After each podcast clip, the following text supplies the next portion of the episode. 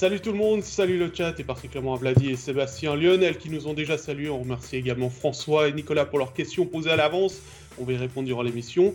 Dans ce nouvel épisode d'Overtime, le Quatuor est composé de celui qui se réjouissait de commenter à la Tissot Arena vendredi soir. Il, est, il en est reparti finalement avec deux interviews, aucun match et surtout aucun virus. Salut Jean-Philippe salut à tous, salut à... Il s'est levé samedi matin en espérant aller à Lausanne, mais a déchanté sur le coup des midis. Salut Jérôme Bochat. salut à tous.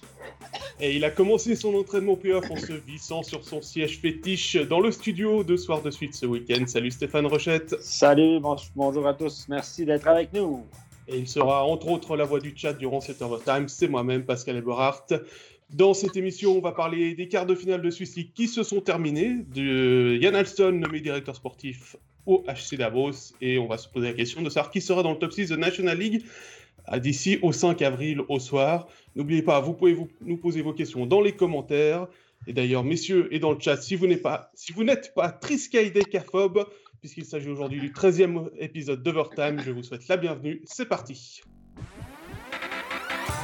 Euh, messieurs, on commence avec la Swiss League. Petit rappel, on avait euh, pronostiqué sur notre site internet et dans cette émission les euh, résultats des séries. On s'est royalement planté, j'ai envie de dire, puisqu'on avait trouvé que le 4-1 entre Cloton et Chaux de Fond. On va commencer par la série qui s'est terminée hier, Langenthal-Turgovie. C'était le résultat logique qui a attendu cette série, Jérôme? Bah, Oui, exactement. Langenthal qui était favori, Langenthal qui a gagné cette série. J'aurais peut-être pensé que Langenthal allait gagner un petit peu plus facilement face à, face à Turgovie, mais je crois que l'objectif est atteint pour les, pour les Bernois. Ils sont en demi-finale, maintenant il faudra voir ce qui se passe face au HCA Joie. Jean-Philippe, euh, il y a eu cette série entre Cloton et Chaux-de-Fonds qui s'est terminée 4 à 1. Euh, on savait que ce serait difficile pour les abeilles, mais trois scores fleuves, quand même, c'est pas forcément quelque chose auquel on s'attendait. Ouais, oui et non. On savait qu'il pouvait tenir, mais dès le moment où vous savez que vous êtes inférieur, vous avez moins de profondeur de banc, vous avez moins de qualité chez les étrangers, Kaufmann était blessé, qu'au niveau du gardien, vous êtes aussi un petit cran en dessous.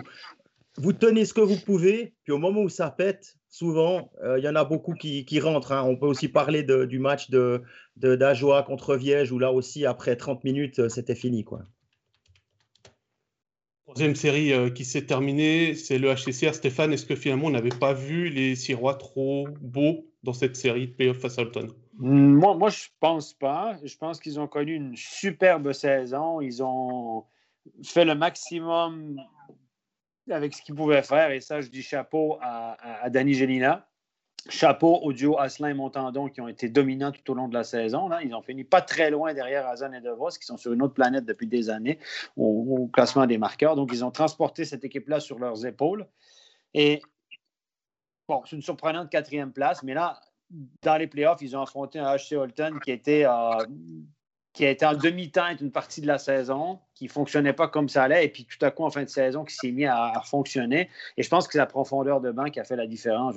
Quand vous avez une ligne hyper performante et trois lignes un peu assez en dessous ou moyenne, la ligne de Castonguay a plutôt un rôle défensif, et vous affrontez une, ligne, une, équipe qui a énormément de profondeur. il, s'agit de se concentrer sur les deux meilleurs joueurs, Montandon et Asselin faire en sorte qu'ils n'aient pas de succès et puis vous allez vaincre facilement cet adversaire-là. Donc, c'est clairement la profondeur de qui a fait la différence dans cette série-là. Après quatre matchs, bon, voilà, s'ils en avaient gagné un, le dernier en prolongation, mais voilà, moi, je pense que la HCC peut être fier de sa saison. Peut-être si ça avait fini en 5-6 matchs, ça aurait peut-être été mieux pour. Euh, pour euh, laissé un, un, goût moins amer dans la bouche, mais je pense que la HCC peut être très fier de sa saison. Personne ne s'attendait à ça. Le seul problème que je vois dans ces résultats-là, c'est la suite. Parce que là, il y a des attentes qui vont être créées. On va dire, ah, on a fini quatrième l'année passée.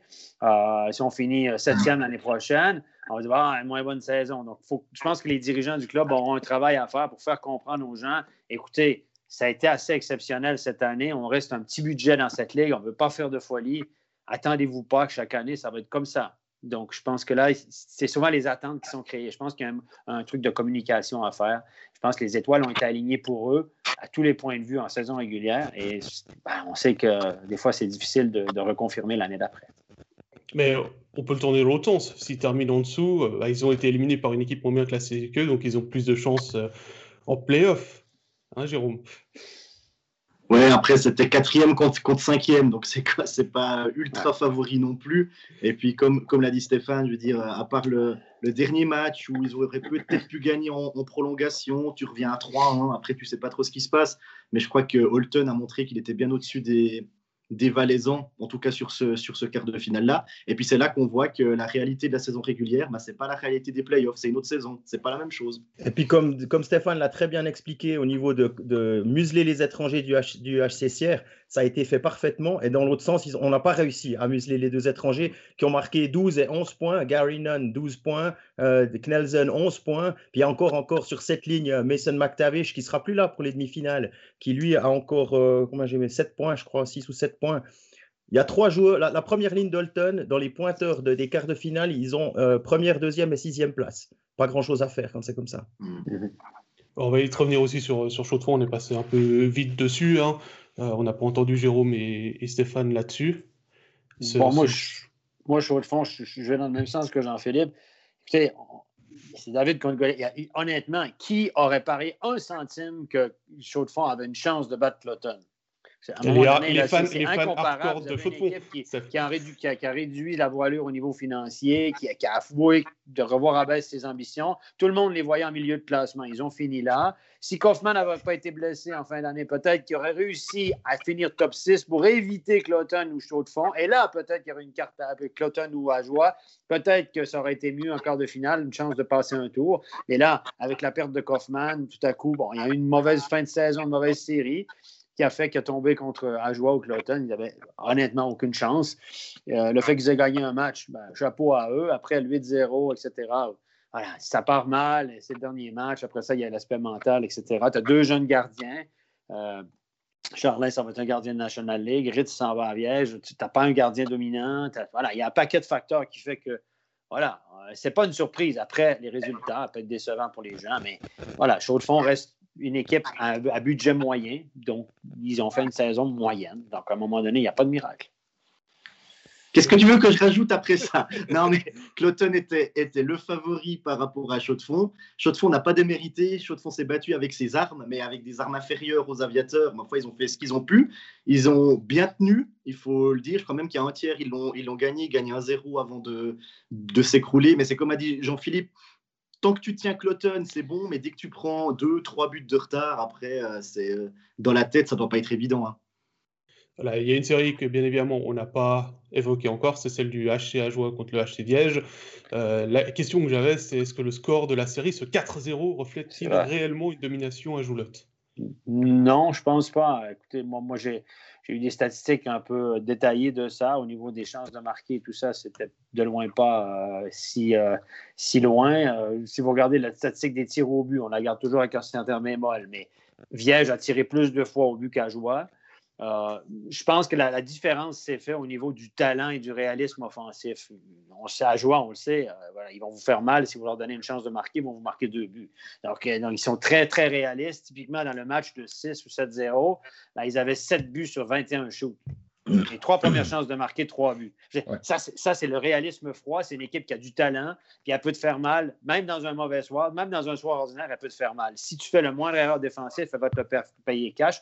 Le match numéro 2, moi, je pense que la, le, le, point tournant, c'est le match numéro 2. Souvent, quand tu as une équipe favorite, c'est souvent le match 2. Si Viège avait réussi à gagner le match 2 et revenir à 1 à 1, il aurait été une autre, une autre série. Et, et Viège menait ce match-là 2 à 1 jusqu'à 10 minutes de la fin. Il y a un exploit individuel à Zone, un power play derrière, bam, c'était 3 à 2, merci, bonsoir, c'était fini. Et puis, Viège a eu un 5 contre 3, aurait eu l'occasion de mettre ça 3 à 1, de prendre les devants 3 à 1 plus tôt dans le match, 5 contre 3, rien à faire, même pas dangereux, les étrangers pas percutants, circulaires. Voilà. question de talent, ils l'ont fait sans être meilleur vraiment ou faire, faire un meilleur effort. Ajoie a fait la différence sur son talent et sur sa profondeur. Et à Viège, on manque cruellement de talent en attaque. Les, gard les, gardiens, ça a été euh, compliqué. Les gardiens n'ont pas été transcendants. Quand tu es un peu moins fort, tu espères que ton gardien te vole un match. Ce n'est pas arrivé non plus. Donc, je pense que le score, le, score la, série, le résultat de la série ne reflète pas l'allure des matchs. Dans le quatrième match, même, Viège a assez dominé. Euh, mais encore une fois, à plus de talent. Puis à la fin de la journée, les gars, ça, fait la différence. La joie n'est pas premier au classement. Elle n'a pas, fait, pas fait une saison extraordinaire comme Cloton pour rien. Hein. Il y a une raison. C'est que quand tu fais ça, c'est que même si tu es moins bon c'est certains soirs, tu réussis à gagner. En parlant de Viège, il y a Sébastien dans les chats qui nous dit, bah, justement en parlant de Viège, j'ai été surpris par le niveau de Troy Joseph avec Lugano. Ouais, je, vais faire, je vais faire ma Yves, Yves, aussi. Il, savait qu'il allait jouer à Lugano en licence B euh, pour, pour, la suite de la saison. Est-ce qu'il a baissé son niveau de jeu Non, bien évidemment, je fais mauvaise langue. Il ne savait pas. tu fais jamais Ça, s'est fait jeudi passé. Donc, il ne savait pas. Voilà. Bah, ouais, les, clubs le savaient, Stéphane, puisqu'il fallait annoncer les licences B. Les licences B doivent être annoncées à une certaine date. Les, oui, oui, mais ça a été réglé qu'il aille avec Lugano jeudi. Ouais, quand tu es, quand es hockeyeur, tu peux pas, je ne peux pas imaginer un hockeyeur de Swiss League qui rentre sur la glace en disant Je vais faire exprès de perdre ce match, comme ça je peux aller jouer en National League. surtout pas un des étrangers. Mais bon, Stéphane disait qu'il y a un manque de réalisme offensif là, du côté de Viège, et, et, ça va même plus loin, parce que quand tu veux essayer de bousculer à joie et puis que tu n'arrives pas à mettre en place tes, tes euh, situations spéciales, tu n'as juste aucune chance. Là, c'est euh, moins de 80% sur le box play, c'est 15% sur le power play. Et puis, si on prend un dernier chiffre au niveau de l'efficacité offensive, ils ont tiré 38 fois de moyenne euh, par, match, 38 fois au goal, Liège, contre ah, Ajoie. Donc, ça, c'est clairement. Alors, il faut voir la qualité des shoots, parce qu'au niveau de l'efficacité, c'est 2,63. Alors, si vous avez une efficacité de 2,63, vous n'avez aucune chance, mais dans aucune série. Donc euh, là, il y a quand même un, problème un peu plus loin, qui va un peu plus loin que juste, euh, la différence d'effectifs. Moi, je croyais vraiment qu'ils allaient pouvoir les embêter. J'ai été, honnêtement, j'ai été un peu déçu. Je vous propose qu'on passe aux demi-finales qui commencent ce samedi. Euh, Fabien, on va faire les pronostics à la fin de la discussion. J'ai vu la question. pour commencer, on va s'intéresser à petit clin d'œil à Stéphane et l'histoire des derby, celui des deux clubs qui terminent par tonne avec euh, Cloton Holton. Euh, messieurs, est-ce que Holton pourra opposer plus de résistance que Chaud de Fond face à, la super machine qu'est Cloton bah, bah, écoute, vas-y, euh, vas-y Jérôme.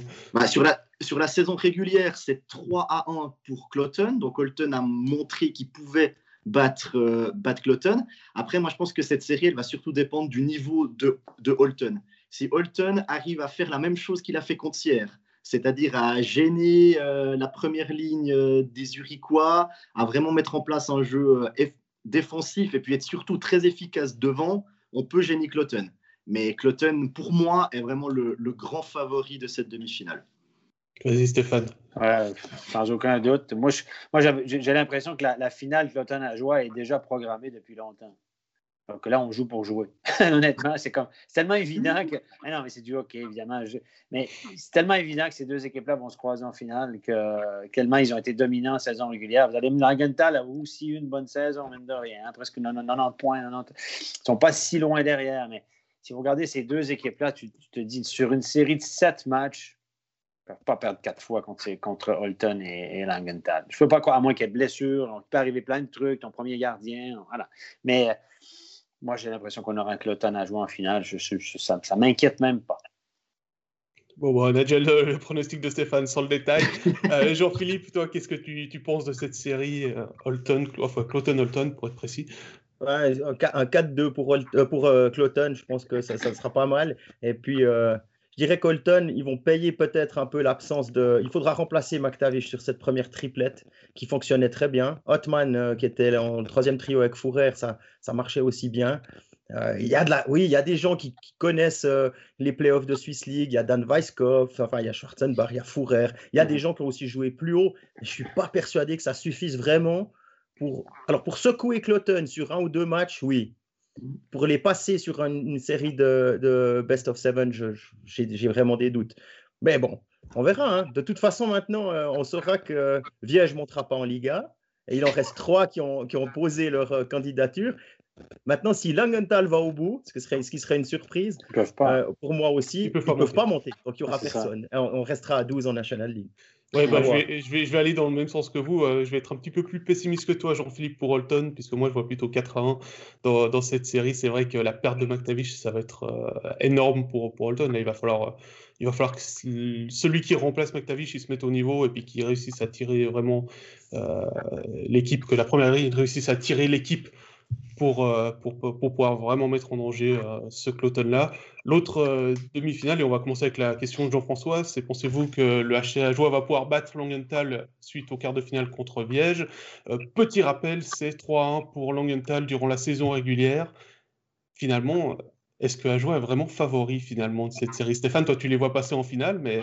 Moi je, vois, écoutez, il peut, arriver plein de trucs, une blessure, n'importe quoi, mais là je vois les deux équipes. Langenthal, ça reste une équipe redoutable en playoff. Aller jouer là-bas, c'est jamais facile. Bon, là, il n'y a pas de spectateur. Tu as quand même Hero Halo qui peut te faire mal. Tu as quand même. Euh, voilà. Ils, sont. Ils sont Langenthal, il faut les prendre au sérieux.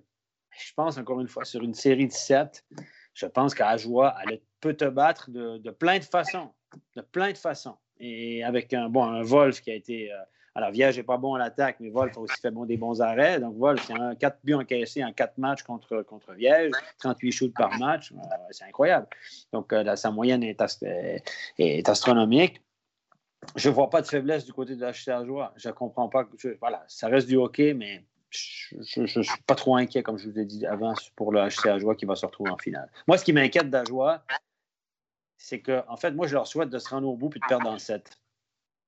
De se rendre jusqu'à contre l'Automne en finale puis de perdre en 7 parce que je ne suis pas sûr pour le club. Je serais content qu'ils gagnent, mais je ne suis pas sûr pour le club de monter en, Ligue, en National League, c'est une bonne nouvelle à terme. J'ai peur. J'ai peur de la catastrophe qui pourrait suivre derrière parce qu'on sait que ce ne sera pas facile. Donc, moi, je leur souhaite d'être le, plus grand des, le plus gros des poissons dans le plus petit des bocals. Voilà. Parce que je souhaite qu'ils grandent en 7 puis qu'ils perdent en 7. Alors, Jérôme, avant, avant, que tu prennes la parole, on va prendre la question de Kevin, parce que ça rebondit sur ce que Stéphane dit. Euh, pensons, pensons-nous, hein, je la pose pour nous, que Ajoie tiendrait une saison en, en National League? Il bah, n'y a, pas, a pas de relégation, donc euh, oui. Il n'y a pas de relégation. C'est peut-être pour essayer. Si on veut essayer de monter, c'est le meilleur moment parce que tu sais que mhm. tu as une année et demie pour te mettre en place au niveau euh, financier, au niveau tout ça. Donc, c'est le bon moment. Le moment, c'est le bon. Maintenant, est-ce qu'on peut, euh, à terme, après, il faut monter avec 7 millions? Est-ce qu'il faut monter peut-être Il faut prendre le temps de pouvoir aller chercher plus, mais est-ce qu'on peut trouver plus? C'est un peu ça la question. Finalement, il y a Sébastien qui nous dit le seul adversaire d'Ajoie dans ces séries, c'est Ajoie. Jérôme, euh, est-ce que tu es aussi catégorique que Sébastien ou plus nuancé que Stéphane en disant bah, il y a surtout Cloton Écoute, moi je pense que cette demi-finale Ajoie est le favori, même s'ils ont même sur les confrontations directes cette saison, c'est 3-1 pour Langenthal. Mais il y a Gary Fian qui s'est exprimé après un match contre Langenthal, c'était le 16 février. Il avait dit, donc l'entraîneur du HC Ajoie, euh, Langenthal joue physique, joue vite, et pour moi, c'est la meilleure équipe de Swiss League, au-dessus de Cloton. C'est ce qu'il avait dit le 16 février. Alors, on est plus d'un mois plus tard, OK, mais on, sait que Langenthal, c'est aussi la bête noire du HC Ajoie. Alors, le HC Ajoie reste favori. Et puis, pour revenir à la question euh, que tu, que tu posais, je pense aussi que l'adversaire numéro un du HC Ajoie, c'est le HC Ajoie. Si le HCA arrive sur la glace avec un peu trop de confiance, en pensant peut-être qu'il va, qu'il va gagner, Là, il y a peut-être une place pour, euh, pour Langenthal, parce qu'ils ont quand même des, bons joueurs qui peuvent faire la différence. Alors, avant de donner notre pronostic, on va prendre deux, trois euh, remarques dans le chat. Euh, première question, c'est Patrice. Stéphane, tu vas pouvoir lui, lui, lui répondre. Ebicher finira-t-il la saison avec Ajoie? Ben, je, pense que oui. Après ça, il y a une clause de s'il joue avec. Il, peut revenir avec Fribourg, mais il ne pourra pas retourner. Si, si, ma mémoire est bonne au niveau des licences B, moi, je pense que oui, puis ça serait une bonne, ça serait une aventure super avec lui parce qu'il a du temps d'as, des responsabilités. Et puis, ce serait super bon pour lui, lui qui n'a pas joué énormément cette saison. Donc, s'il joue encore un paquet de matchs qui sera en finale, c'est une expérience euh, euh, enrichissante parce qu'on sait très bien que quand il joue à Fribourg, il n'a pas le pied sur la glace. Ça, c'est absolument clair, même s'il a besoin, même s'il a manqué. Je pense qu'il si, tournerait à trois défenseurs avant de mettre Bichère sur la glace, tellement les attentions de Dubé sont claires là-dessus. On a, écoutez, on, a, on, a mis on avait Abuchard dans l'alignement, puis on a mis Yecker sur un powerplay une fois. Ça vous démontre un peu. Euh, il, est, il, était toujours sur le powerplay euh, vendredi, je ne sais pas, j'ai pas fait attention samedi, Jean-Philippe, si euh, était toujours sur le powerplay de Fribourg sur la deuxième vague. Bah, je crois que Gunderson est resté tous les deux minutes où il y a eu le powerplay. Il est resté tout le long. voilà, et puis remarque de, Yann qui dit par rapport à Holton, Doon et Nelson vont faire beaucoup de mal à la défense de Cloton qui n'était pas convaincante contre la chaux de fond. Rien n'est fait dans cette série, à voir on verra. On verra si euh, notre pronostic de 4-1, 4-2 euh, pour Cloton. il y en a qui ont mis, il y, a il y, a quand même des gens chez nous, Steve Pochon a mis pas mal de qui est venu comme consultant chez nous sur le plateau, qui a mis pas mal de réserves sur Cloton. Lui, il a l'impression que Cloton n'est pas aussi puissant, aussi gros, aussi grand qu'on pourrait l'imaginer. Il pense que c'est un, une tour de verre un peu. Ils sont assez fragiles, selon Steve Pochon, qui, qui connaît très très bien la Swiss League. Bah, disons que c'est à voir si cette série contre chaud de fond, finalement, c'est l'arbre qui cache la forêt ou si c'est euh, ou si c'est juste l'arbre. Exact. voilà. Euh, donc, pronostic pour euh, Ajoie Langenthal, Jérôme. Ajoie Langenthal, je dis 4-2 pour Ajoie. Stéphane. Ouais, ouais, je faisais 4-1 pour faire différent. Jean-Philippe 4-2. Et moi, je dis 4-3. Euh, voilà pour la Swiss League. On vous rappelle que les demi-finales, vous pourrez les suivre sur MySports. Ça commence samedi. Attention, c'est l'après-midi, puisque le soir, il y a euh, de la National League. On espère bien évidemment qu'il n'y aura pas des prolongations à rallonge. Sinon, euh, Stéphane, il va devoir stresser un petit peu dans le studio pour le changement de chaîne. Mais c'est pas lui qui le fait. Je vous propose de passer à la National League et on va commencer avec des questions d'abord. On met un petit jingle pour passer entre deux. Alors Stéphane, il y a eu plusieurs questions qui te concernent directement. Euh, il y a celle de Richard, il y a celle de Thomas. Euh, Stéphane, est-ce que tu pourrais motiver Théo à aller, euh, Richard nous dit, aller à Fribourg? On a besoin de plus de jeunes. C'est juste que ça vient avec Schmidt, Jobin, Chalère. et puis est-ce que tu en sais plus sur Théo est motivé à aller partout où on veut de lui. Il faut, réussir à s'entendre. C'est la question qu'il faut poser à Fribourg. Est-ce que Fribourg, est-ce que Fribourg est intéressé par Théo? C'est la question qu'il faudrait d'abord poser. Mais, euh, mais bien sûr, Théo, évidemment, c'est un petit roman. Ben, comme tous les petits romans, je pense qu'il aimerait ça jouer en Suisse romande, mais ce n'est pas exclusif non plus. Mais comme, comme, ils comme ça a été mentionné, je ne vais pas élaborer là-dessus. Il y a des discussions avec pas mal d'équipes actuellement, euh, un peu partout en Suisse. Voilà. Mais on a le temps, c'est 2022. Donc, il y a des équipes qui ont pris les devants. Donc, comme il y a des équipes qui ont pris les devants, d'autres équipes l'ont su. Donc, ça. Mais on a beaucoup de temps. Euh, il peut couler beaucoup d'eau sous les ponts avant que, que, que, quelque chose se fasse. Parce que Théo, a, clairement, il veut rester en Amérique l'année prochaine. Il s'entend bien avec son coach Patrick Roy, avec les remparts de Québec. Ils ont une belle équipe l'année prochaine. Donc, il, il, a des responsabilités, là, de la glace et tout. Et puis, il souhaite faire encore une, saison en Amérique avant de revenir ici. Donc, euh, c'est encore tôt. Euh, pour euh, conclure quoi que ce soit. À Thomas, lui, c'était par rapport au LHC. Euh, est-ce que, tu peux confirmer qu'il y a eu des discussions ou pas Oui, ben oui, il y a eu des discussions. Il y a eu des discussions avec une demi-douzaine d'équipes actuellement à peu près. Donc euh, voilà, donc, et ce, sont, ce ne sont que des discussions, des approches. Et c'est vrai que ça fait. Lausanne est le club formateur de Théo. 90 des jeunes qui reviennent de l'Amérique, 95 retournent souvent dans leur club formateur. Voilà, donc Théo, forcément, son club formateur, avec, qui, il n'est plus lié par contrat, son club formateur est, intéressé évidemment à le, rapatrier, comme, comme tous les clubs formateurs quand leurs joueurs partent à l'étranger. Et puis, euh, oui, il y a des discussions euh, depuis, depuis un long moment déjà, mais il n'y a rien qui est fait pour, euh, pour l'instant. Patrice, lui, se demande si l'Alliance Suisse League serait une option. Bah, je profite, hein, je vois que ça défile sur Théo, les gens sont curieux pour l'instant, il n'y a pas de discussion avec des clubs de Swiss League. Il n'y a que des clubs de National League qui ont fait des. avec lesquels il y a des discussions, ou des, discussions plus ou moins avancées. Donc, il n'y a pas de clubs de Swiss League qui sont, euh, qui sont dans le pipeline actuellement. Il y a une demi-douzaine de clubs de National League. Donc, si vous regardez les joueurs qui reviennent d'Amérique en général ou de Suède, si vous fouillez un petit peu, euh, rares sont ceux qui reviennent et qui vont jouer directement en Swiss League. Certains sont revenus avec des contrats de National League, ils sont allés faire des piges en, Swiss League. Mais en général, si vous regardez un peu ce qui s'est passé dans le passé, les joueurs qui ont eu relativement de succès dans les ligues à l'étranger au Canada ont tous terminé, euh, sont tous revenus et ont joué de façon régulière en National League. Certains ont fait des piges, certains ont plus ou moins de succès, ça a été un peu plus long, mais en général, euh, donc, euh, pour l'instant, euh, la Swiss League, il n'y a aucun club de Swiss League qui a pris contact en pensant que Théo reviendra en Swiss League. il y a la seule, euh, il y a un exemple, c'est Simon Knack à Davos qui lui a réussi assez directement à, s'adapter avec les, avec les adultes, mais bon, il faut dire que c'est un, un morceau. Hein. c'est un morceau. Il a même marqué. Il a même marqué. Écoutez, Théo, il faut, faut, faut, faire attention. Théo a 18 ans maintenant, mais son plan, c'est de revenir en 2022. Et en 2022, il aura 20 ans euh, voilà, donc là, ce ne sera pas le même joueur que maintenant. Il y a encore une grosse année et demie, il y a deux étés devant lui. Donc, euh, on ne peut pas revenir maintenant. Ce sera peut-être une autre histoire, mais à l'âge de 20 ans. Il faut, regarder les joueurs qui sont en Amérique quand ils sont revenus à l'âge de 20 ou 21 ans. Quel, a, quel a, été leur parcours? 95% ben, d'entre eux sont revenus directement en National League. Voilà, que, voilà. Et puis on fait, si vous regardez, euh, si vous fouillez un peu, euh, la majorité ont fait une carrière en National League. Quelques, quelques très, très rares exceptions près. Même ceux qui sont allés en Suède, c'est la même chose. Parce que ceux qui partent en Amérique en général, c'est ceux qui ont été repêchés par des équipes là-bas. Il faut dire que le niveau, si vous regardez le niveau de la, Ligue junior au Canada, si vous enlevez les deux étrangers de la Swiss League, c'est déjà de la Swiss League à peu près. Donc, euh, voilà. Il y aura Emerton au centre qui peut jouer à l'aile hein, en 22 quand il revient. Et puis euh, peut-être un deuxième étranger. Pourtant, Théo, c'est plutôt un top 6. Hein.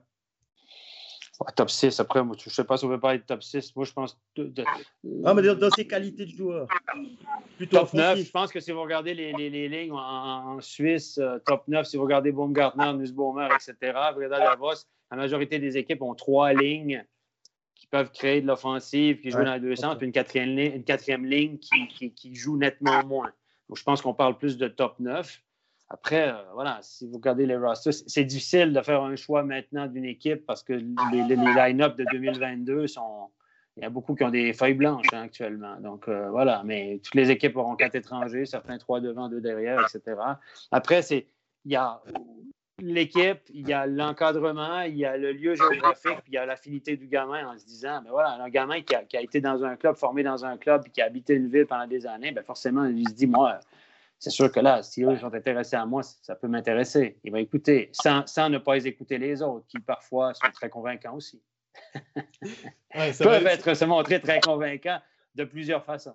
Ça, va être un choix difficile pour, euh, Théo, euh, forcément. Mais bon, c'est un, un, heureux, un heureux problème, je dirais. Donc euh, voilà, mais il n'est pas pressé de le faire maintenant. Patrick Roy, lui, Patrick Roy a confiance en lui. Il y a, voilà, il y a le repêchage de la NHL de cet été où il est toujours éligible. Mais bon, voilà, ça, c'est.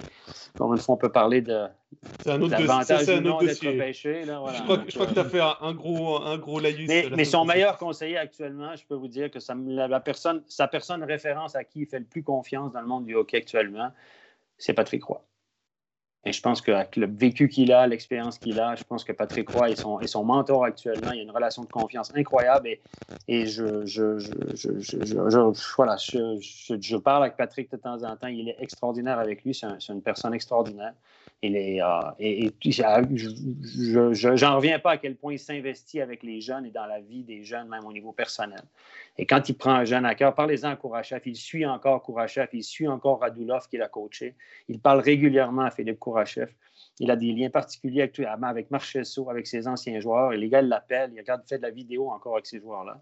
Moi, je tire mon chapeau à ce gars-là. Je suis. Euh, euh, bouge bée devant le travail qu'il fait pour développer les jeunes. Et il fait ça et ce monsieur-là n'a pas besoin d'argent. n'a pas besoin de. Il fait ça avec des juniors. Il met son cul dans, des autobus pendant 12 heures de route pour aller dans des trous perdus au Canada euh, pour coacher des jeunes alors qu'il a pourrait jouer au golf en Floride toute sa vie euh, il a refusé des postes en NHL parce qu'il est passionné. Et, Patrick Roy, d'ailleurs, en passant, n'a jamais caché son désir de venir un jour coacher en Suisse. Petite parenthèse.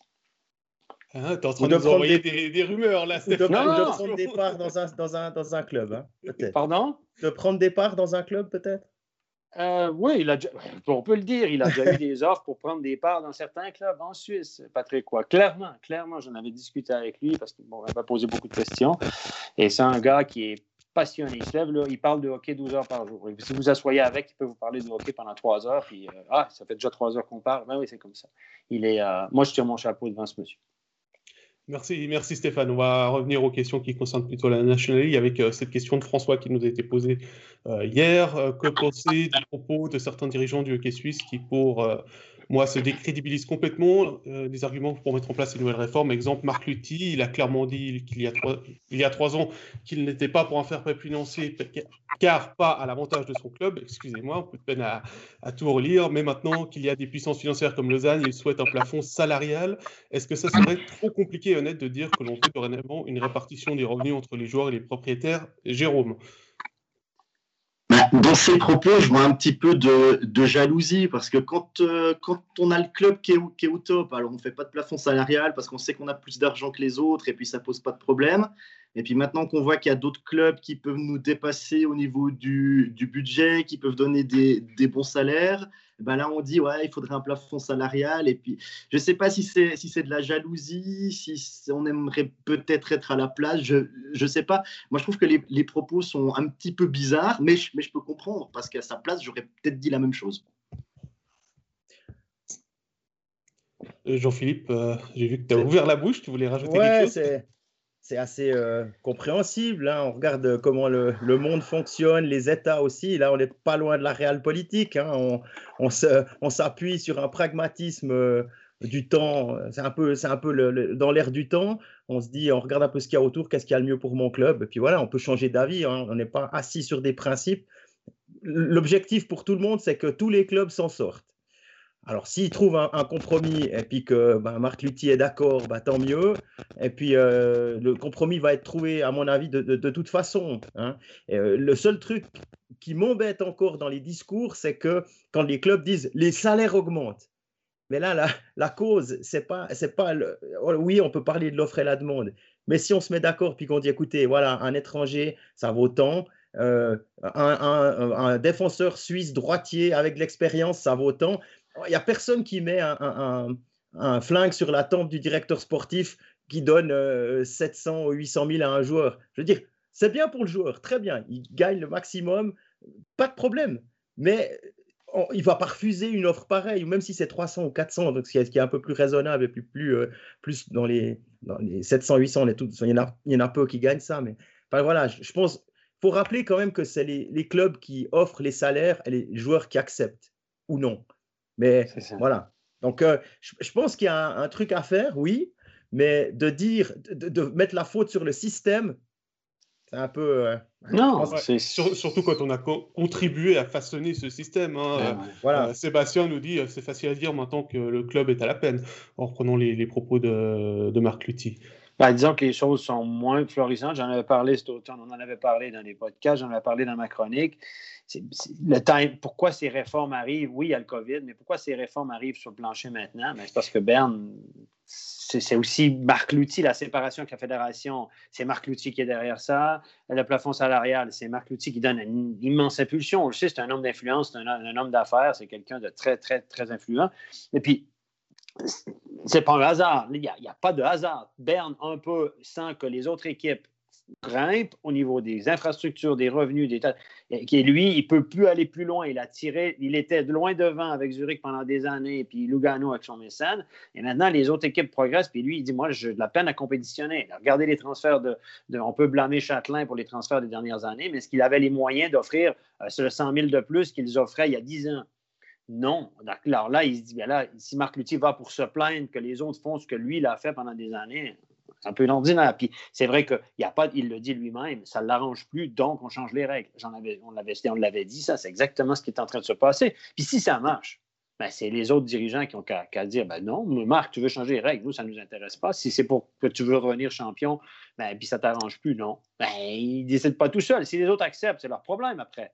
Bon, ils ont il y a des clubs comme Ambry, comme Langnau qui vont accepter parce qu'il y a une contrepartie qui, est, intéressante pour eux. Voilà, le package global. Et c'est pour ça, qu'ils voulaient euh, décider d'un paquet global et communiquer seulement après et il y a eu des fuites. Et ça, alors dans l'article, dans l'article du Berner Zeitung, dans l'interview de Marc Lutti, il explique Je déteste ça, on discute quelque chose entre nous, et il y a des gens qui le disent plus loin. Ça, ça va pas. Et, c'est aussi un des problèmes peut-être qu'il faudra régler à l'avenir euh, au niveau de la Ligue. Et puis on va rappeler que. Qu'est-ce que je trouvais. Euh, excuse-moi, Jérôme, euh, on va rappeler que Florent Schelling a dit dans un article de la Berner que l'année prochaine, l'enveloppe budgétaire pour l'équipe serait plus basse d'un million de francs. Donc il y a aussi cette problématique-là qu'il faut mettre sur la table par rapport au CP Berne. Je te rends la parole, Ah, mais un million, sur, ça fait, un million, ça fait combien en pourcentage à Berne, ça? ça fait je moins. suis pas moins avec les pourcentages. ça fait moins à Berne, déjà que tu n'as plus de Bloom sous contrat, tu viens d'en sauver 700 tu renouvelles pas Blum, mais tu prends un petit junior, tu viens de sauver 700 000. Ah, puis il y a Pestoni, euh, et Heim qui s'en vont. Euh, voilà, donc tu, tu, c'est pas euh, si catastrophique que si tu dis à Ambry, on coupe d'un million ou si à, à ben, Fribourg, moins, mais je veux dire, bien en Coupe de million, je veux dire, la pourcentage de réduction. Puis vous avez remarqué une chose, moi, c'est un truc qui me dérange un petit peu à Berne, qui me dérange, qui, m'interpelle, c'est qu'à chaque fois qu'il y a une mauvaise nouvelle, c'est Florence Schelling qui l'annonce. Hein. Ah, ben, non, mais c'est sympa pour elle, par contre. À chaque fois qu'il y a une mauvaise nouvelle, c'est elle qui. Qui prend les mauvaises nouvelles et les bonnes nouvelles, c'est Marc qui les annonce. Euh, mais par contre, ouais, justement, moi je trouve intéressant ce qu'a dit, ce dit Stéphane par rapport à Berne qui était devant tout le monde. C'est vrai que la patinoire à Berne, elle n'a pas changé depuis de nombreuses années. Alors qu'il y en a une nouvelle. Il y en a une nouvelle à Lausanne, il y en a une nouvelle à Bienne. Il y a même Langnau qui a fait euh, des travaux à, à Lille-Fils. Il y a Fribourg, il y a Zoug. Et c'est vrai que peut-être que Berne est un précurseur. Tout le monde s'est inspiré de, des hommes de la capitale. On a voulu faire la, faire la même chose avec euh, des VIP, avec euh, des plus grandes patinoires. C'est limité. Beaucoup de revenus. Et puis là, ben Berne, c'est vrai, je ne sais pas depuis combien de temps cette patinoire est comme ça à Berne, mais c'est vrai que ça fait un moment que ça n'a plus bougé. Hein. Le championnat du monde 2009, elle a été rénovée. Une dizaine d'années. Et puis, notons aussi que, que Berne, c'est prévu, hein, les travaux. Il y, a, il, y a des, il y, a, un projet qui est en route, et puis il y a aussi un projet de centre de formation à Berne, euh, dans l'idée de ce que Zoug a mis sur pied pas dans une moindre, euh, dans une, dans une format un peu réduit. Ils savent pas encore quel endroit. ils sont en train de discuter avec les communes, avec la commune, pour savoir dans quel endroit il va être construit. Mais ça va être un, un, centre avec euh, des chambres, avec des, des, salles, avec des salles de force, avec une patinoire, voire deux. Peut-être que la chose se met en route et puis mmh qu'on on prend les bonnes idées ailleurs aussi. Il y a Fabien qui nous dit aussi que Berne doit souffrir énormément avec les huis clos et les restos qui sont fermés ah, ça... à la bah, patinoire et euh, en ville de Berne. Lausanne, Lausanne, et Berne ont été avec leur modèle parce que Lausanne a calqué son modèle sur celui de Berne avec euh, les événementiels puis les restaurants, etc. Donc, euh, et puis là, c'est là, ils sont, c'est le pire scénario pour eux, honnêtement, au niveau business plan. Mais dans, lorsque la, la vie reviendra normale, je pense que le business plan va toujours fonctionner à Berne comme à Lausanne. Messieurs, on a encore euh, deux questions d'arbitrage, euh, celle de Fred.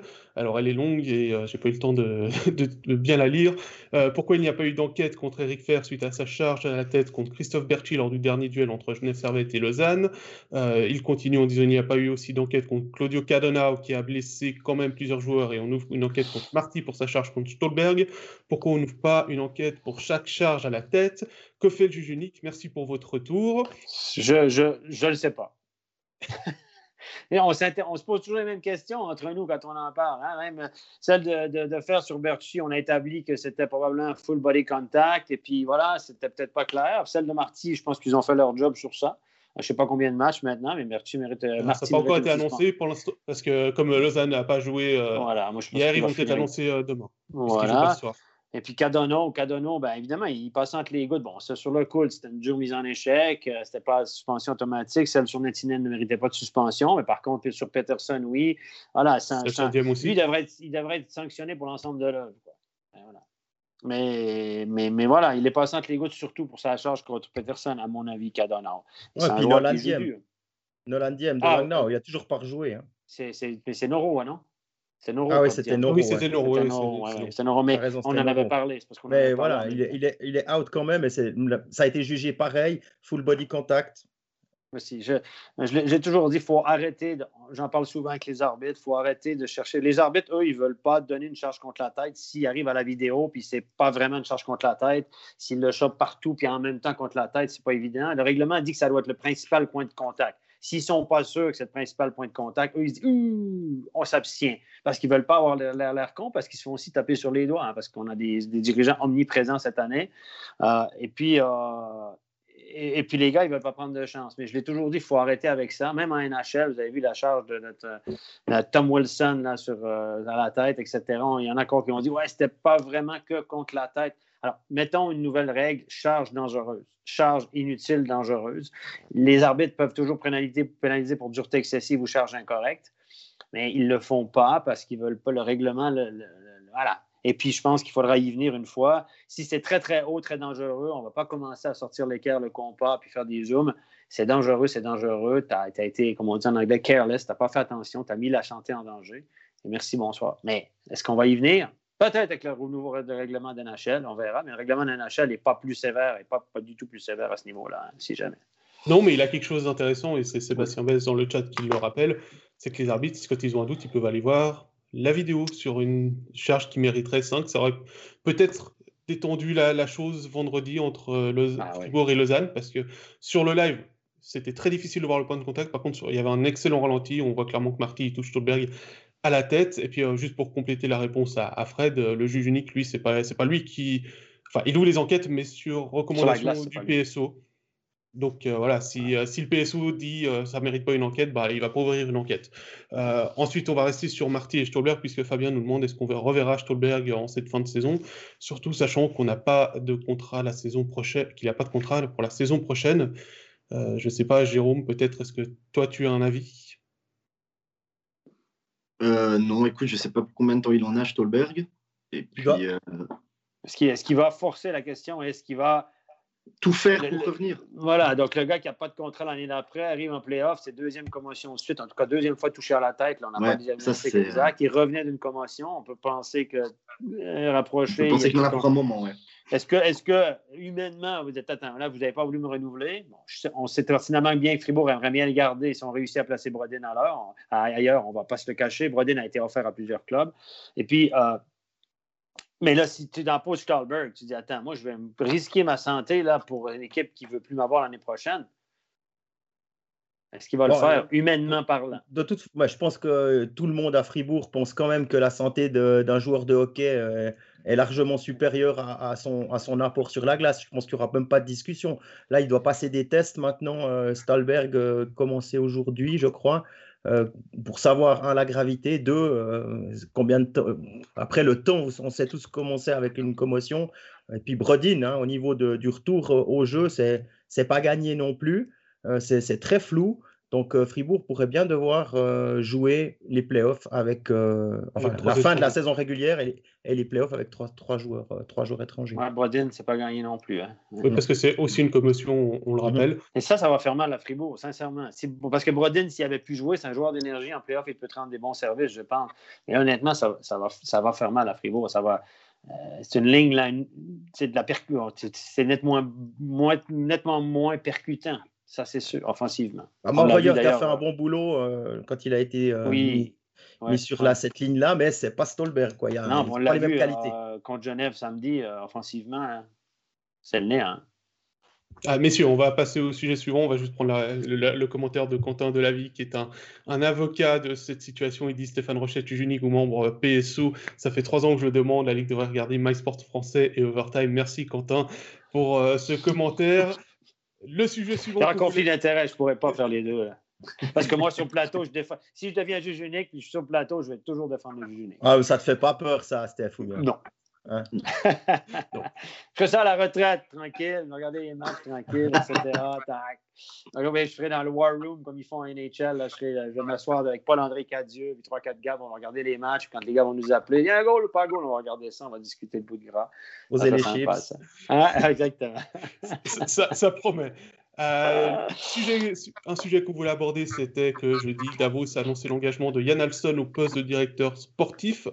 Euh, finalement, euh, qu'en pensez, Jérôme, de cette euh, nomination ben, il fallait quelqu'un pour remplacer euh, Raffiner qui est parti à Berne. Ils sont partis sur Yann Alstone qui a quand même beaucoup d'expérience à ce poste du côté du, du, Lausanne Hockey Club. Si je ne me trompe pas, il était déjà là quand. Enfin, c'est lui qui a fait monter Lausanne en, en Liga en 2013.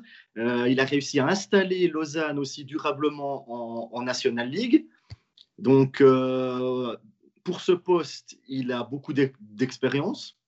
Après, est-ce qu'il en a plus ou moins que, que Feiner Ça, c'est à voir. Mais ce que j'ai pu lire, c'est que peut-être du côté de Davos, on a un petit peu peur par rapport aux jeunes, parce que du côté de Lausanne, il n'y a pas forcément eu beaucoup de jeunes sous, sous Alston. Et on sait qu'avec Davos, il y a quand même eu des joueurs comme Heinen, Barandoun, euh, Baumgartner.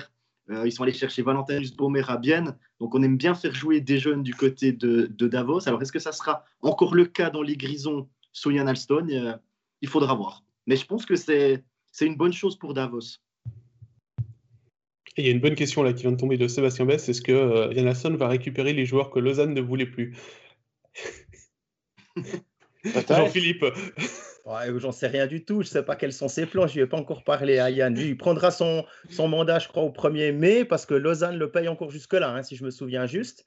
Et puis, par contre, je pense qu'il va y avoir des adaptations à faire dans son style de, GM, hein, parce que Raffiner, il avait vraiment amené quelque chose de, de nouveau. Raffiner, c'est un gars qui est qui est pas très proche de l'équipe, qui va de temps en temps au vestiaire avant le match, qui va voir un jour après euh, le match discuter de points précis avec les coachs. Et il donne beaucoup de confiance au staff.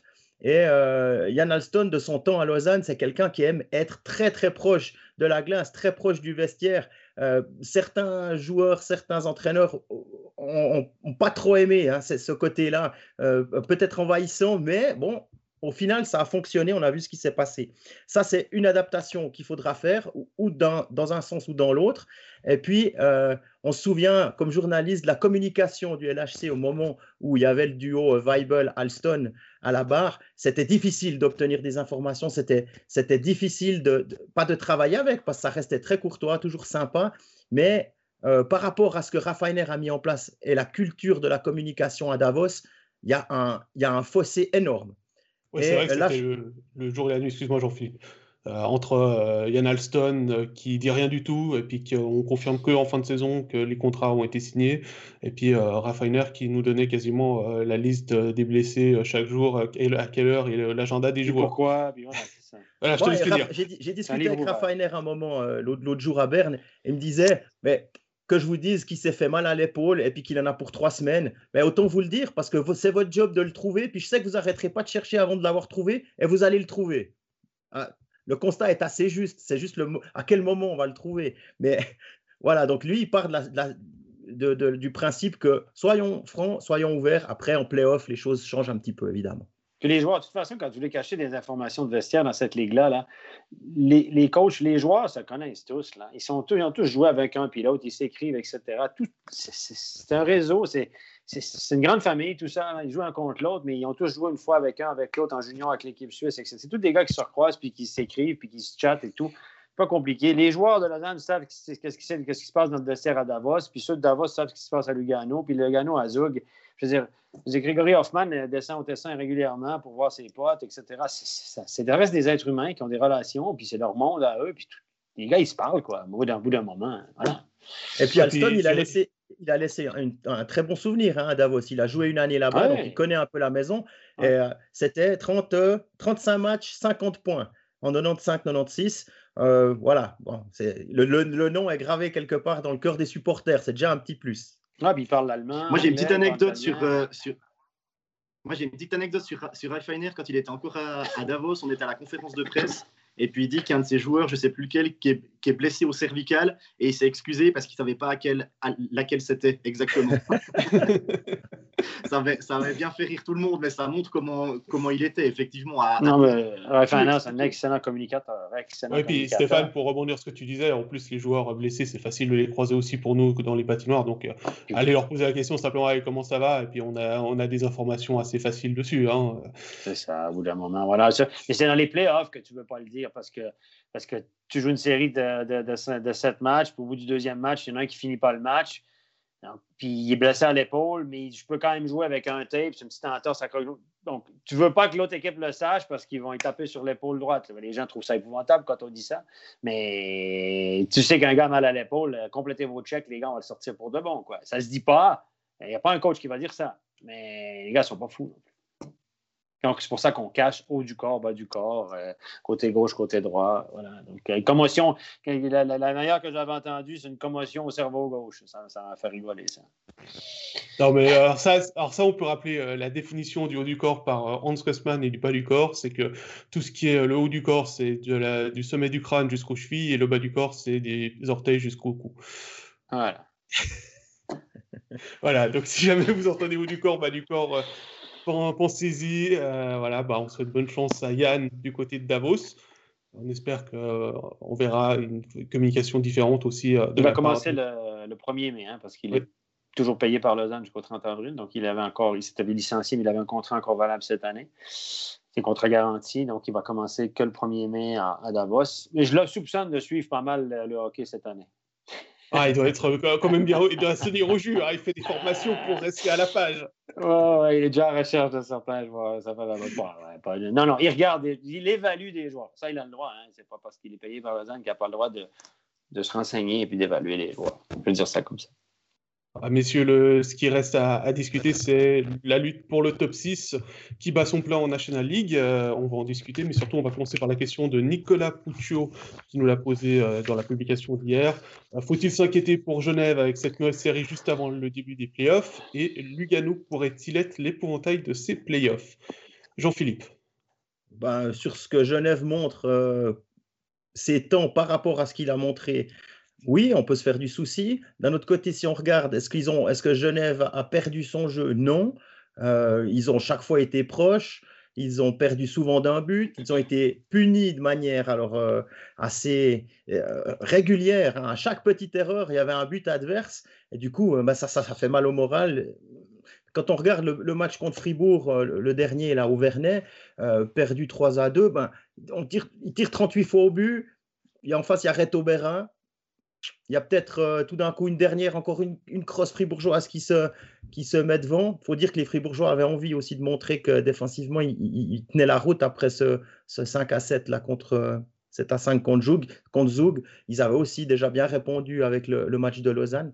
Mais, euh, ils ont donné que 11 shoots aussi. Je veux dire, Fribourg a tiré 11 fois au but maintenant. Mais je pense que depuis que je suis à MySports, les gars, où je jouais plus tous les comptes rendus, puis vous aussi, c'est le plus bas total que j'ai vu dans cette ligue en quatre ans. J'ai vu des 14, des 15, des 17 et des 11 shoots au but en 60 minutes. si au final, ça te permet de gagner les trois points. Après ça, je ne sais pas comment, c'est combien, mais 11 shoots, ça, veut dire que tu n'es pas allé souvent dans le terrain adverse. Hein. Et puis, euh, puis c'est drôle parce que Fribourg a été l'équipe qui a le tiré, qui a le record positif de tir au but. C'était contre Davos, plus d'une soixantaine de shoots.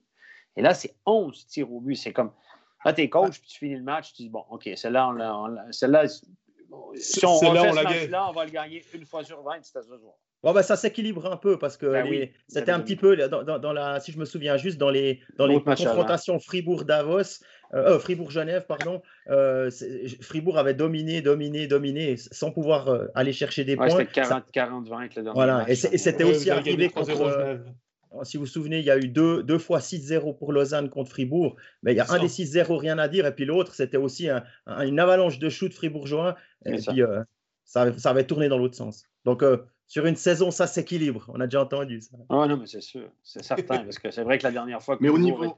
Fribourg a perdu à Genève, Genève ne méritait pas de gagner, mais la domination était quand même assez... Euh, tu sais, en dessous des casques, tu, te retournes, tu dis OK, on en a volé trois points ce soir, on s'en est déjà fait voler, donc ça s'équilibre. Et tu te poses quand même des questions. Tu te dis, putain, 11 shoot, 11 Ouais, mais il faut voir aussi comment. Il faut voir le premier, but de, le premier but de. C'est que des erreurs individuelles, hein, les buts, les buts euh, fribourgeois. Ils ont réussi à tirer avantage de ça. Bougro qui, qui surprend des clous, je crois que sur la saison, il n'en a, pas pris un comme ça. Euh, après l'erreur de, de Smons qui va aussi, enfin de Smons, ils sont deux. Il y a deux, j'ai oublié le, nom de l'autre, c'est Winnick. Ils vont les deux sur Jörg, qui lui joue bien le coup. Puis ah ensuite Marchand aussi joue bien le coup euh, pour, pour, déjouer. Ouais, c'est. Voilà quoi. Ces petites choses-là, il faudra en tout cas essayer de les gommer dans les matchs qui, qui arrivent. Euh, puis c'est pas des matchs faciles. Hein. Si on reste sur Genève, il y a Berne, à Berne, à Lausanne, contre Bienne, oui ou non. On ne sait pas si ça jouera. On pense que peut-être oui. Et contre Lugano. Finir deux fois la, deux fois la maison, mais. Mais bon, honnêtement, mathématiquement pas, mais on peut dire que Fribourg, euh, ils vont finir top 6. Ah, Fribourg, ouais, voilà, je parlais de Genève. Hein. Ah, ok, excuse-moi. Ça, c'était le... la question de calendrier de Genève. Ouais. Genève, c'est vrai que c'est un calendrier contre des adversaires directs à part contre Berne. C'est une victoire. Berne, est-ce que c'est vraiment le meilleur moment? Est-ce que Berne, bon, ils, vont être plus ou moins bons maintenant pour 9e euh, ou 10e Ça s'est réglé, mais pas mathématiquement, mais on les voit mal euh, se faire rattraper par, euh, par Ambry. Est-ce que c'est c'est pas un bon moment d'affronter Berne par rapport au début de saison, mais c'est peut-être pas le pire. C'est peut-être pas le pire, oui. Euh, on, va discuter du classement point par match, hein, parce que c'est ce qui va définir la participation au playoff. Je ne sais pas si Michael peut nous euh, l'afficher. Euh, Sébastien Staub nous dit ça va être dur pour bien de se qualifier, sachant que ça va jouer au nombre de points par match et qu'ils vont moins jouer à cause de la quarantaine. Finalement, bien pour l'instant, ils sont plutôt en sécurité. Euh, ils peuvent gagner des places sans jouer, puisque euh, s'ils restent à 1,63, euh, si Genève perd des matchs, ils vont passer sous 1,63. Donc Genève viennent pour être dans le top 6 sans jouer. Jérôme Ouais, et puis on peut se demander si c'est très fair play. Est-ce que, parce que si on fait le nombre de points normaux, on peut que stagner et augmenter ses points. Par contre, si vous faites le nombre de points par match, vous pouvez reculer. Ouais, mais ouais, si Genève perd tous ses matchs maintenant, ils peuvent re- reculer. Donc après, on peut se demander, est-ce que si Bienne gagne une place sans jouer, est-ce que c'est vraiment au niveau de, je sais pas, au niveau de la Ah, morale c'est que Genève aura fait pire, quoi. C'est que c'est en fait à la Ouais, moyenne, c'est celui qui fait le pire qui passe pas. Puis après ça, mais vous êtes- Moi, je me mets à la place des jeunes voix. Vous êtes devant Bienne, Bienne ne joue plus, vous, vous continuez à jouer parce que vous n'avez pas de cas de Covid. Et puis malheureusement, ça ne tourne pas pour vous, Vous perdez les matchs et vous passez en dessous. Alors que, alors que si vous n'aviez pas joué non plus, bah, vous étiez devant. Donc, je sais pas, moi, ça me, ça me pose un petit problème. Il n'y a aucun risque. Bien ne peuvent pas perdre de, de, de peuvent- peuvent Ben pas voilà. baisser sa moyenne. en Ils ne peuvent pas baisser. Parce que s'ils jouent et ils, ils- ils perdent, ils baissent sa moyenne. Tandis que Genève peut baisser sa moyenne. Je comprends l'idée, mais l'idée de la moyenne, c'était que de dire on ne va pas tous arriver au même nombre de matchs. Et puis Ah, en mais NHL. L'idée de la moyenne, elle est juste, moi, je trouve. Ouais, mais ouais, c'est juste maintenant, c'est que Genève est devant Bienne, Bienne arrête de jouer, et puis vous avez C'est une ça. équipe qui, qui continue, et si elle fait des mauvais matchs, elle peut passer dessous. Et ça, Donc, ça, me- ça dérange un petit peu. Jérôme, que Genève devrait passer en quarantaine. Non, je dis pas ça, je parle de, l'équité. Est-ce que, est que vous trouvez normal qu'une équipe gagne une place sans, sans jouer? Eh, eh, Jérôme. Est-ce qu'on doit, on peut avoir les, les états d'âme qu'on veut. Le règlement, il est comme ça, il changera Ah oui, oui. pas, et on n'a aucune prise dessus. Et surtout, il est accepté, accepté par les équipes. C'est Voilà, il faut, il ça. faut le prendre comme ça. C'est comme les pré-playoffs. Les joueurs aiment pas trop parce que si tu te retrouves là puis que tu as 17 points d'avance sur, euh, sur le dixième, alors que tu as cravaché toute la saison, puis qu'en trois matchs tu peux te faire sortir, ou en deux, hein, hein, ben, je comprends, je peux comprendre que ça dérange et que l'équité sportive, fondamentalement, sur une saison, peut être mise à mal, mais c'est comme ça. Donc, Ah oui, bah évidemment, Voilà, c'est comme ça. ouais, ouais. Mais, ça, mais c'est un cas de figure un petit peu Bah, spécial. tu, c'est peux dire, Bienne- tu, peux, tu peux le prendre dans l'autre sens. Mets-toi à la place des Biennois. Ils étaient sur un trend incroyable. Ah oui, bah Ils- évidemment. tout, ouais. tout fonctionnait. Euh, en discutant un peu, là, on me dit Ah, mais là, on était bien. euh, Puis Genève n'allait pas terrible. Imagine Ouais, si clair. Bien avait pu continuer de jouer, ben, il serait peut-être pas septième, il serait déjà peut-être sixième. Ouais, bah, Donc, tu on peut voir les choses des deux côtés. Je pense que Sébastien Bess résume assez bien. C'est Genève n'a qu'à gagner ses matchs au lieu de spéculer. Ah, Voilà, ben, ça, au c'est- moins, ils ont ça, le destin de leur alors, main. Voilà, Bien n'a pas son destin entre ses mains. Ils doivent, ils doivent capitaliser sur les défaites de ceux qui sont Défaites des autres, ouais, c'est ça. que- tandis que Genève, ben, ils ont leur destin entre les mains, les gars. Si vous gagnez des matchs, euh, vous- si vous regardez la moyenne actuelle, il s'agit de gagner un petit peu plus qu'un match sur deux jusqu'à la fin. Ben, ce serait pas Ouais, et puis c'est bon. Ouais, mais ils vont à Berne et ils vont à Lausanne, hein, les deux suivants. Bon, euh, M. Maillard nous a dit samedi soir que, que c'était à Lausanne. For- aller à Lausanne pour Genève, c'était une formalité. C'était des trois points acquis d'avance. Notre. M. Maillard l'a dit, mais évidemment, il l'a dit sur un ton de la provocation. Il l'a dit, il y a une boutade. Et je sais que ça n'a pas plu beaucoup de monde. Il a dit, oh, Genève, c'est une formalité. Et puis, est-ce que Berne est une destination si compliquée de nos jours? Ah, quand on voit ce que Lugano a réussi à faire euh, coup sur coup, on va dire non. Mais, mais Genève n'est pas Lugano et n'est pas du tout dans le même trend que les hommes de Pelletier. Lugano, c'est la meilleure équipe depuis deux mois, les garçons. C'est Oui. 17-4 ou euh, 18-4 ou quelque chose comme ça dans les deux derniers mois. là. C'est extraordinaire ce qu'ils sont en train de faire. Ils, sont, ils vont peut-être finir deuxième au classement. Donc, moi, je tire mon chapeau euh, au staff actuel, qui sera visiblement plus le staff prochain, mais Ouais. je- je- je- je pense qu'ils connaissent une saison et au maximum de leurs possibilités. On, on les annonçait assez bien cette année, mais bon, après ça, peut-être qu'ils vont finir un point devant le cinquième, vous allez me dire, etc. Mais Mais je pense la- pas parce qu'ils la saison qu'ils connaissent, elle est fabuleuse. Ils vont, ils vont être, moi, je, je les vois bien dans le top 4 avec ce qu'il leur reste à jouer. Ouais. Ils jouent Lausanne à domicile euh, demain, et puis euh, Langnau à domicile, à Rapperswil, et ils terminent à Genève. À mon sens, Lugano, avec, euh, avec l'avance qu'ils ont maintenant, je les vois bien dans le top 4. Par Mhm. contre, il y a une équipe, on parle de la, de la septième place, il y a une équipe dont on n'a pas encore parlé, c'est Zurich. hein. Oui. parce Ah, qu'ils ils sont pas, bien. bien, hein. Ils sont pas bien. Non, ils sont Deux- pas bien du tout, les Deux Zurichois. victoires dans les neuf derniers matchs. Grunberg est sur les nerfs, mon homme. Il paraît que c'est incroyable. Vous avez peut-être Ah, vu on la- l'a vu, on l'a vu. euh, D'ailleurs, ouais, il s'est pris, remonter, il s'est euh, pris de la- bec avec, euh, avec. En anglais, moi je pensais que c'était en, en en, en suédois. suédois, c'était. C'était en suédois. En suédois, ok. Ouais. Bon, moi, voilà, je connais quelqu'un qui était une jeune photographe qui était sur place qui, qui a dit qu'elle a rien compris, elle parle très bien anglais. Euh, donc euh, voilà. Ah, Il y, a- y y les médias suédois qui ont repris le truc parce que c'est une petite sommité quand même là-bas, euh, Monsieur Ah, bah, Grunborg, M-. M- Monsieur Ouais. Grunborg, hein, on- Ouais, et, euh, Ah, il, est, et- il est plus stressé qu'il était. Hein? Mm, ouais, ouais, ouais, ouais, Mais vous pensez franchement que Zurich pourrait sortir du, du top 6 Ils vont pas tout à coup euh, se dire bon, faut peut-être qu'on joue au hockey sur glace. si c'était, je pense que ça, ça, ferait, ça doit faire deux trois semaines qu'ils doivent se le dire là, parce que quand même deux victoires en neuf matchs, il y a quand même quelqu'un, il doit être un petit peu péril dans la demeure. Moi, je, on parle de Genève, mais c'est pire à Zurich. Hein, Cronenberg avait dit dans la presse maintenant, il faut que je vais donner du temps de glace. Il n'y a, a qu'une seule chose que les hockeyeurs comprennent, c'est le temps de glace. Alors, euh, je vais donner du temps de glace à ceux qui veulent, et puis les autres, ils, seront assis. Et on a vu Prassel jouer en deuxième ligne, on a vu euh, des, seconds couteaux être poussés vers l'avant. Ça n'a pas beaucoup de changé les choses.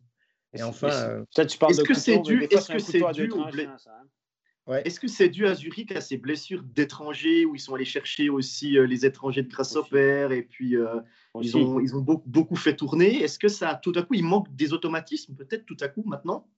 Bon, ça, on a vu deux, trois choses avec le retour de Garrett Rowe quand même. Mais, euh, bah, en même temps, euh, Rautiainen, qui est, qui est venu en remplacement de Peterson, euh, quelques matchs, il était plutôt pas mal. Hein. Il, est, mm-hmm. il, est, quoi Il a 0,6 points par match ou un truc comme ça.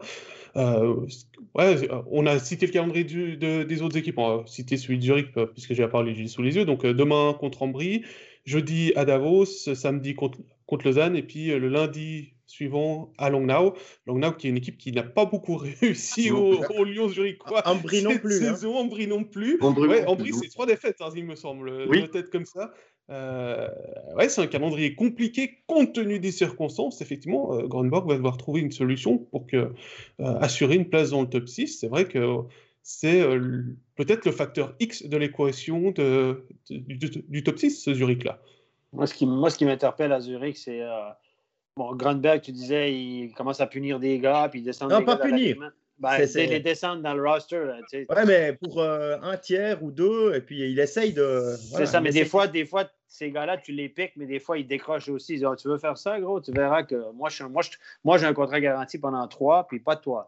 Donc, euh, mais souvent, c'est, les joueurs ont aussi un, certain pouvoir. C'est un jeu dangereux. Ça peut avoir un, effet, mais c'est un jeu dangereux. Puis ça, moi, quand, quand j'entends ça, je n'avais pas entendu ça, ce que tu m'apprends. Euh, ah, c'était dans le blick.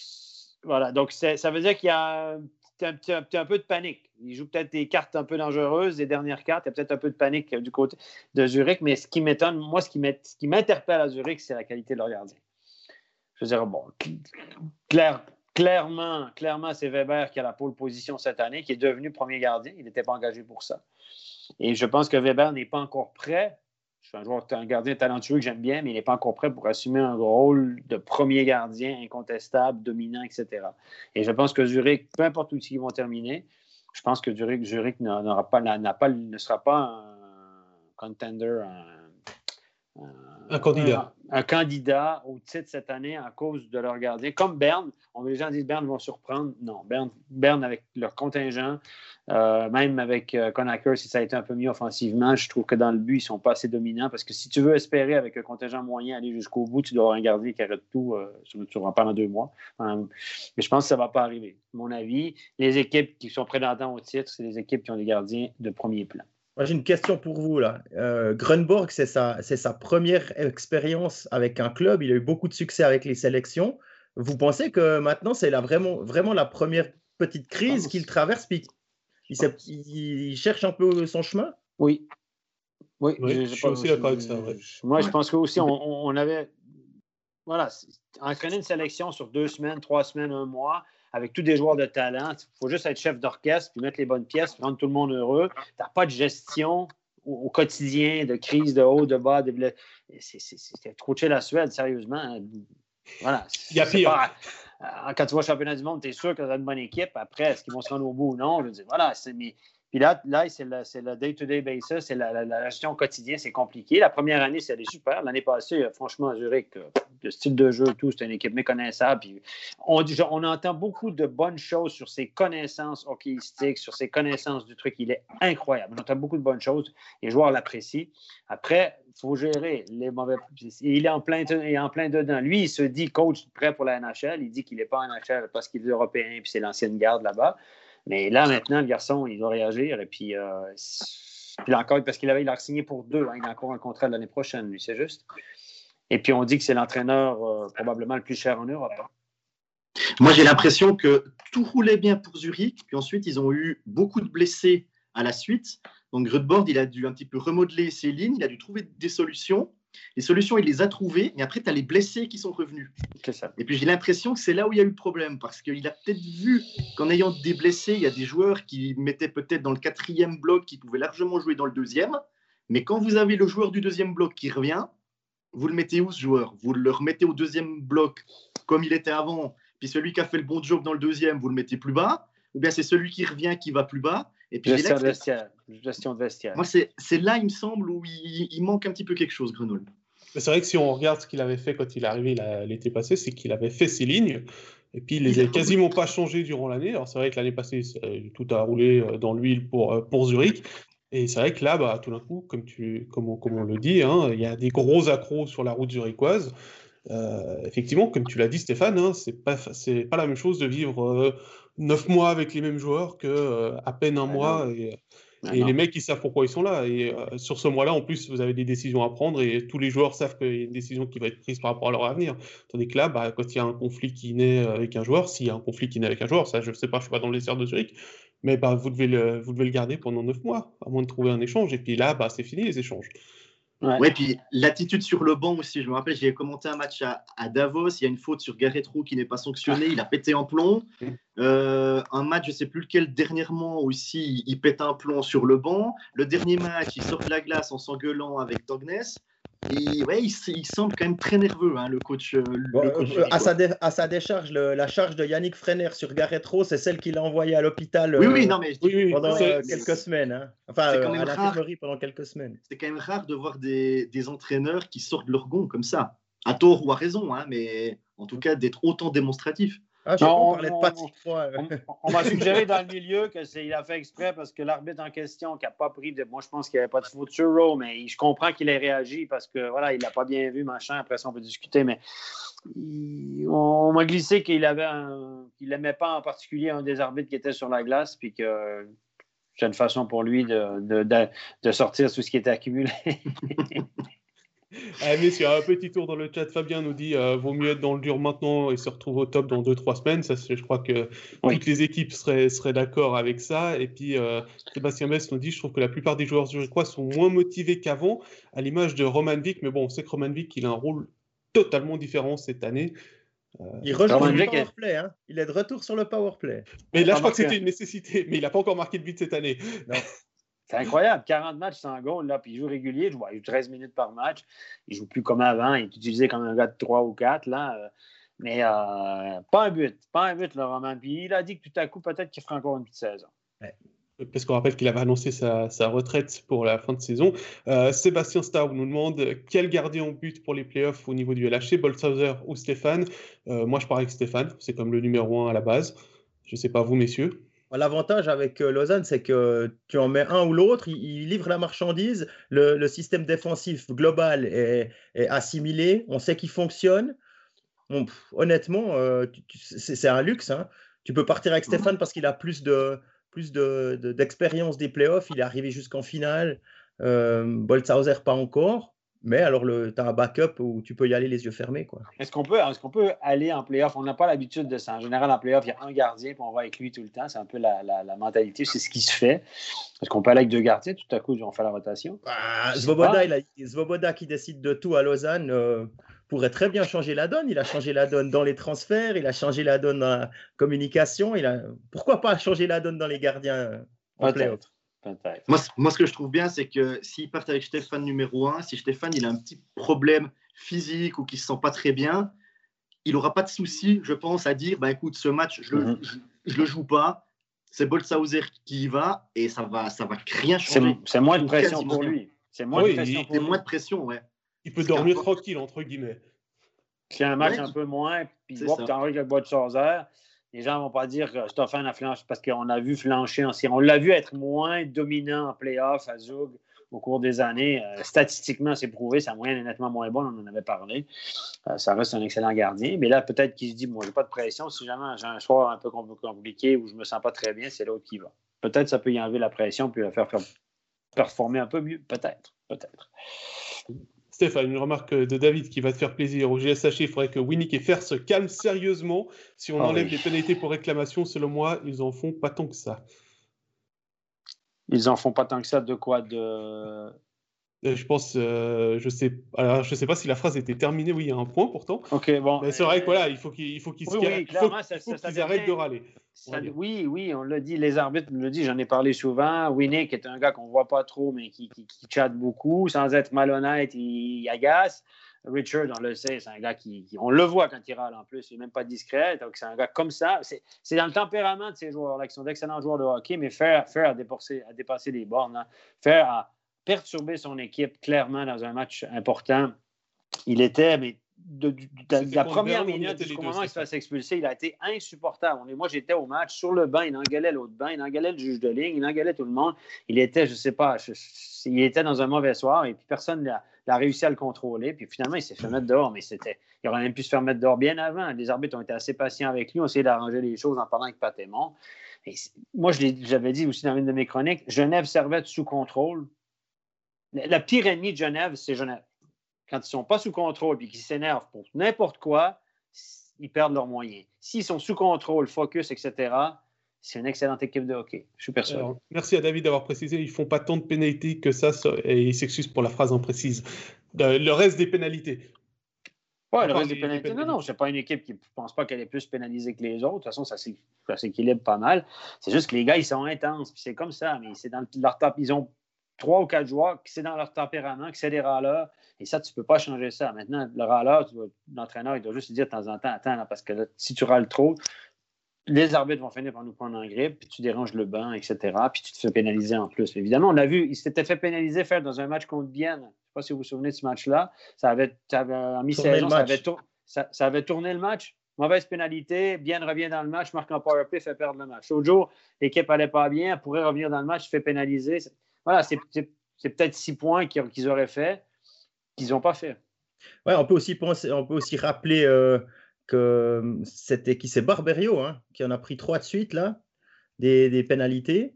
Ouais. Et euh, ouais, comme, comme capitaine, des fois tu et puis il est censé amener beaucoup. Hein.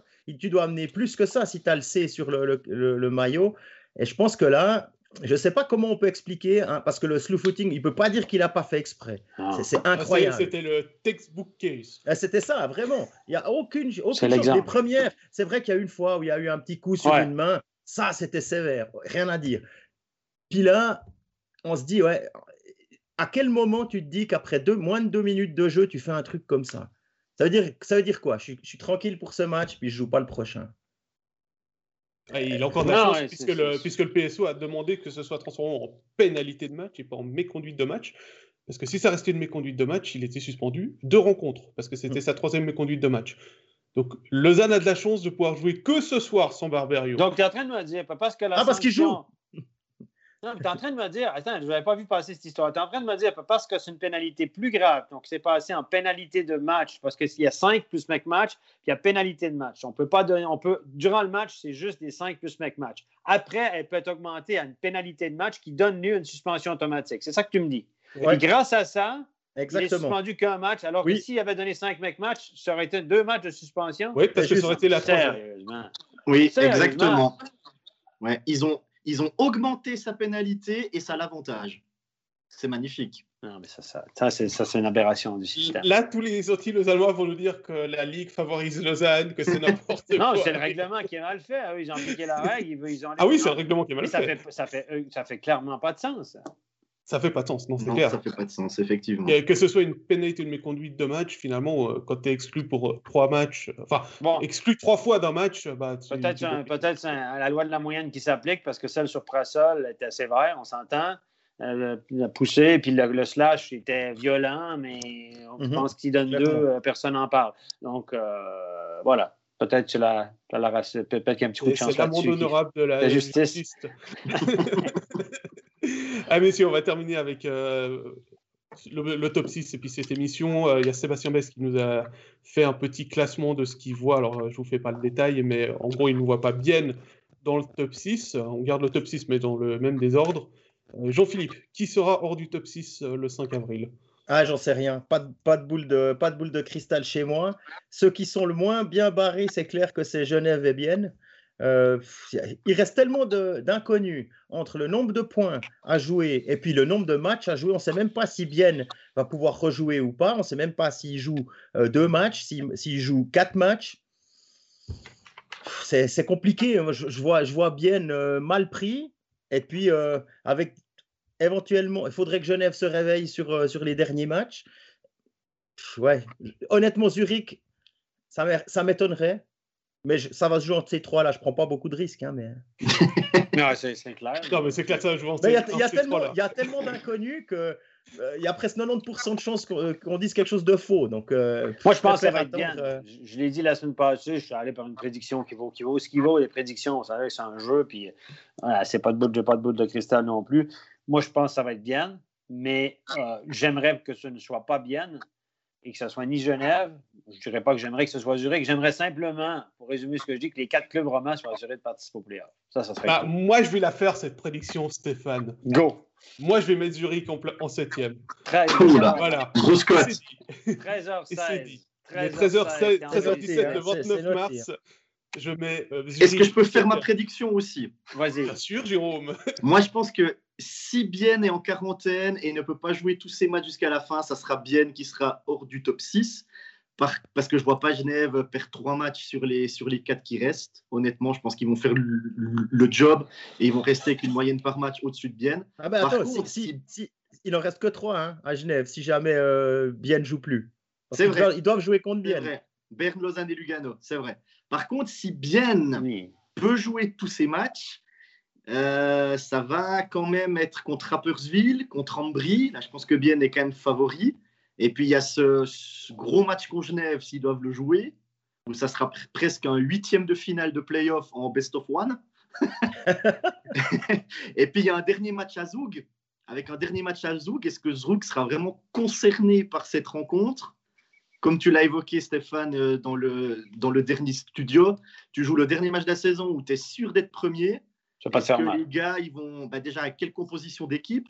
Est-ce que tous tes joueurs qui ont un tout petit bobo, tu vas pas les laisser euh, c'est ce qu'ils font en, en tribune? Je vois pas des Ougois, comme tu l'as dit, euh, se coucher devant des pucks et tout. Est-ce que ça sera même Genoni au but ou pas? Euh, On verra. Hollenstein est blessé pour le moment. Hmm? Hollenstein est blessé pour le moment. C'est le, ben, le John qui a joué samedi. Hein, c'est le, le, le, je me souviens plus de son nom. Le, troisième gardien, en fait, qui a joué samedi. C'est Meyer? Robin Meyer? Non? Oui. Ouais, je crois que c'est ça. C'est Robin ah, Meyer. son masque blanc, ça faisait tout drôle. Mais, mais en tout cas, bien en quarantaine ou pas bien en quarantaine, euh, c'est ce qui peut changer le top 6 ou pas. Bah, Sébastien et Quentin, on discutera de, de, votre proposition par rapport à mon pronostic euh, en cas, euh, si ça ne se vérifie pas. T'as que les imbéciles qui ne se trompent pas. Hein? Puis tous ceux qui ne font pas de prédiction, ils n'ont aucun risque de se planter. Voilà. Au moins, on a eu le courage de se mouiller. Voilà. Voilà, exact. Messieurs, on va mettre un, terme à cette émission. Alors, bien évidemment, pour ne manquer aucun épisode d'Overtime, pensez à vous abonner sur le canal où vous nous suivez régulièrement. Nous sommes sur Facebook, YouTube, Spotify, SoundCloud et Apple Podcast. Et puis, avant de se quitter, euh, je vous signale que la semaine prochaine, ce ne sera pas lundi, puisque les matchs ont lieu à 15h45 en ce lundi de Pâques. Euh, pour la dernière journée, vous aurez rendez-vous pour le 14e épisode d'Overtime le mardi 6 avril à midi, avec bien évidemment Stéphane fidèle au poste et puis euh, d'autres journaliste pour euh, compléter euh, tout ça. On vous prépare quelques surprises pour cette émission. Jérôme, merci beaucoup. Il faut que tu actives ton micro. Merci. Jean-Philippe, merci beaucoup. Merci à tous. Bonne journée. Stéphane, merci beaucoup. Ciao, ciao. Merci à tous dans le chat. Désolé aux questions qu'on n'a pas répondu. Passez une excellente semaine. Soyez à l'écoute de nos différents matchs. À bientôt. Bye bye. Ciao, ciao. Bye bye.